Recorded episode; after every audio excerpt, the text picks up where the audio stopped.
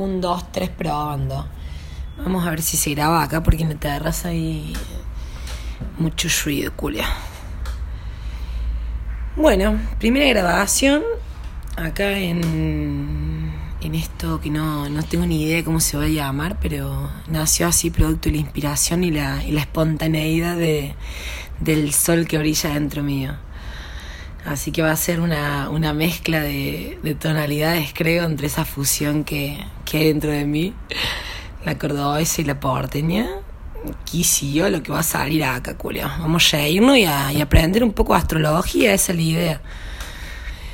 Así que mm, salud y bienvenides. Un ruido mate no puede faltar, ¿no? Quería arrancar el día de la fecha, dos días de, de la luna, la luna nueva en, en, Aries.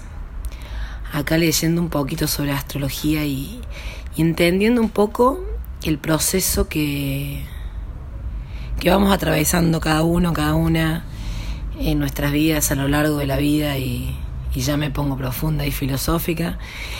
Y un poco lo que me recordaba es una parábola, en realidad una un mito antiguo de nuestra civilización. Eh, es algo así como eh, cualquier similitud con la realidad es mera coincidencia. Es la historia de bueno, lo negra. la historia es la del viaje del héroe. El viaje del héroe vendría a ser como el viaje de, de, una joven, vamos a ir esta vez en femenino, el viaje de una joven que, que vive, vive su vida en relativa comodidad, se encuentra en, en, en su espacio conocido, se hace preguntas, las que puede, las que le salen. Es una persona que se encuentra cómoda y de pronto ocurre algo, ocurre algo devastador, algo muy importante en su vida que viene a marcar como un choque, un quiebre. Un quiebre en todo lo que para esta persona representaba lo conocido, ¿no? En todo lo que era su refugio. En este momento, esto que ocurre la afecta 100% y la saca totalmente de lo que para ese entonces era su espacio seguro y conocido. Y como todo mito, viene esta parte de, del ser divino o del ser sabio que justo en ese momento en el que esta joven se encuentra atravesada por este suceso, aparece este ser divino y le muestra la luz. Viene a guiar a la joven. Y lo que es más importante, viene a decirle que tiene un destino muy especial, no como cualquiera. Que dentro suyo hay algo muy especial, pero ¿qué pasa? ¿Qué es lo que tiene que hacer? Y ahí es cuando este ser, este ser sabio, sabie, le dice, le dice a esta joven que lo tiene que descubrir que, que va a ser algo que va a tener que descubrir ella y que para hacerlo va a ser necesario que salga ¿no? de este refugio, de este espacio seguro que en verdad ya no era más seguro, le da como el empujón y la hace comenzar un viaje que la va a hacer enfrentarse con diversos desafíos. y por supuesto en este camino también puede no ocurrir situaciones de encontrarnos con algunas con algunos enemigos y con situaciones peligrosas. Esta es una metáfora, ¿no? De un poco de lo que es el desarrollo que vamos atravesando cada uno y cada una. Eh, mientras vamos convirtiéndonos en, individuos y vamos descubriendo nuestro propio camino. Eh, sin duda, sin duda, no es fácil. Eh, nadie dice que salir de justamente del refugio, voy a volver al viaje del héroe, ¿no? Salir del refugio, salir de lo que era para mí mi seguridad, decir no a lo que para lo que ese entonces me era seguro durante muchísimo tiempo, muchísimo tiempo, salir de mi comodidad, de mi seguridad, de todas mis estructuras conocidas, ¿no? De toda la estructura mental generada hasta ese entonces.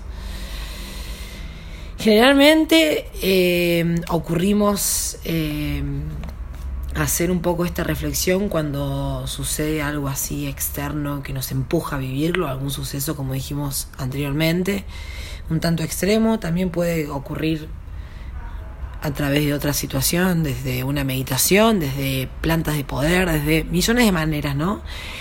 Pero citando la palabra del viaje del, del héroe, sigo pensando y, y me lleva muy a, esto que estamos hablando, ¿no? al entender que no es fácil dar este paso, que no es fácil salir de la seguridad. Eh, sabemos que esto es un viaje individual, ¿no? Y que, en algún momento vamos a tener que enfrentarlo. Como en este caso, la héroa, ¿no?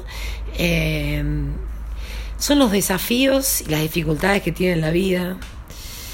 Y, por supuesto, eh, nuestro mayor enemigo, que son nuestros propios miedos. El tema es que eh, estos miedos nos van impidiendo hacer las cosas que nos representan, o sea, nos van alejando de nosotros mismos y, nos van haciendo que nos volvamos más dubitativos, que a veces caigamos en la soberbia. Pero ánimo, ánimo, ánimo, ánimo, porque acá está la sabia, acá está la guía, nuestra naturaleza, nuestra raíz, que nos va diciendo, que nos va impulsando, que nos llama, que nos hace sentir especiales y que nos reclama nuestro derecho a la vida, ¿no? A hacer lo que nuestro corazón quiere, a poder ser nosotros, nosotras mismas. No nos olvidéis, esta es nuestra vida, es muy importante que hagamos lo que nuestro corazón quiere. ¿Y cómo sé qué es lo que mi corazón quiere? Sacándome todos los condicionamientos mentales que tengo, que me he generado yo, los condicionamientos de Juan, los condicionamientos de Pepe, de mamá, los condicionamientos de mi generación, los condicionamientos de mi década. Gente, estamos tan condicionadas que no nos damos cuenta que a veces creemos que decidimos y en realidad no estamos decidiendo nosotros. Entonces es muy importante que seamos conscientes de nuestro chip que seamos conscientes de las cosas que están en nuestra matrix. Volviendo un poquito a esta reflexión hermosa de la que venimos. Y, me atrevo a decir que aquellas personas que estén escuchando por ahí hayan transitado también el camino del héroe durante un tiempo, posiblemente eh, lo hayan abandonado, eh, no importa la palabra que le pongamos, ¿no? La vida es un camino largo, infinito, ni lo sé, ni lo sé, o sea, la verdad es que no lo sé, pero de pronto hay momentos en los que uno vuelve a la sombra y vamos a volver siempre, porque siempre que hablemos de luz vamos a tener que hablar de sombra, entonces vamos a tener que entender que hasta en este camino del héroe, este camino de luz, viene después de una sombra, viene después de un hecho, de un suceso devastador. Con lo cual, recordemos que para quienes ya han transitado este camino, ya no son los mismos que salieron aquella primera vez de ese refugio conocido.